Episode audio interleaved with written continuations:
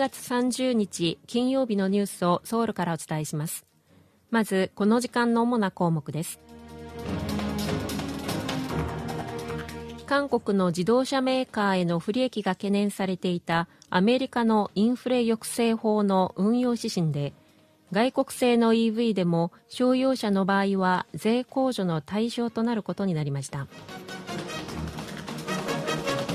韓国株式市場の総合株価指数はこの1年で25%下落しましたユン大統領は公明党の山口代表と会談し韓日関係の改善に向けて協力していくことで一致しました。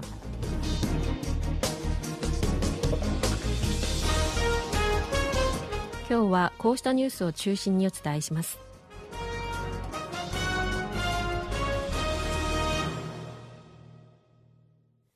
アメリカのインフレ抑制法で韓国製の EV 電気自動車は税額控除の対象から除外されましたが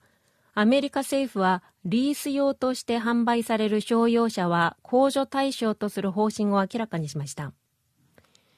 アメリカ財務省は現地時間の29日、インフレ抑制法の EV 税額控除の規定に関する追加の指針を公開し、商用 EV であれば、北アメリカで組み立てられた製品以外も税額控除の対象にすると明らかにしました。これは韓国政府がアメリカ政府に求めてきた内容でもあります。アメリカ財務省は商業用 EV について納税者が再販売ではなく直接使用またはリースのために購入した車両と定義していて大型の商用 EV は1台あたり最大4万ドル。小型でも最大7500ドルの控除が適用されます。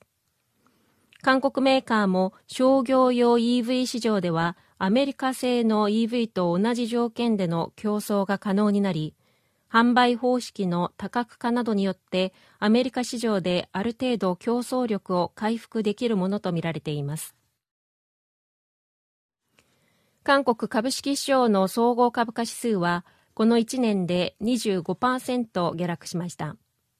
韓国株式市場の総合株価指数は今年1月3日には2988.77をつけましたがウクライナ情勢とアメリカの金融政策に影響されて大幅に下落し9月30日には2155.49の年間の最安値をつけました。その後やや回復したものの今年最後の取引となった29日は2236.40で取引を終え昨年末と比べておよそ25%下がり前年比ベースで4年ぶりに下落に転じました。全体の時価総額は昨年末に比べて20%ほど減り1日平均の出来高は40%以上減りました。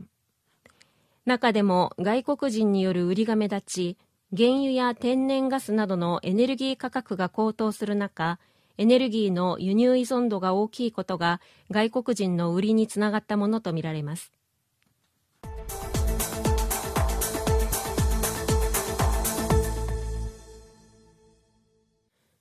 ユン・ソンヨル大統領は29日午後、韓国を訪れている公明党の山口代表と会談し、韓日関係の改善に向けて協力していくことで一致しました。大統領室によりますと、ユン大統領は山口代表との会談で、北韓の挑発に対抗し、韓日両国が安全保障の面で緊密な協力をしなければならないと述べた上で、韓日関係の懸案が早急に解決されるよう共に努力したいと呼びかけました韓日関係の懸案は日本による植民地時代の徴用被害者への賠償問題を意味するものとみられます。これに対し山口代表は最も関係が良かった時代の日韓関係に早く戻れるように引き続き取り組んでいくと答えたということです。山口代表は反撃能力を保有すると明記した日本の安全保障に関する3つの文書について今後の議論が地域の平和に寄与する方向に進むよう公明党として努力すると説明するとともに前日に韓国政府が発表したインド太平洋戦略について支持を表明したということです。中国で新型コロナウイルスの感染が急拡大していることから政府は中国からの入国者に対し入国前後の新型コロナ検査を義務付ける方針を発表しました。中央災害安全対策本部は30日中国からの入国者を対象とした水際強化策を発表しました。それによりますと1月2日から2月28日まで中国からの入国者全員に入国後1日以内の PCR 検査を義務付けるとしています。短期滞在で入国する外国人は空港に設けられた検査センターで検査を受け結果が出るまで空港内の別途指定された場所で待機しなければなりません。韓国人と長期滞在の外国人は自宅近くの保健所で検査を受け結果が出るまで自宅で待機することになります。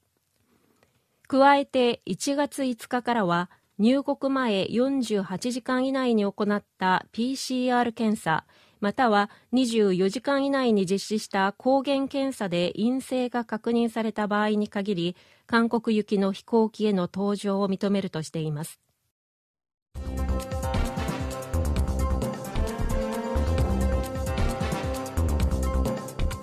こちらは韓国ソウルからお送りしているラジオ国際放送 KBS ワールドラジオです。ただいまニュースをお送りしています。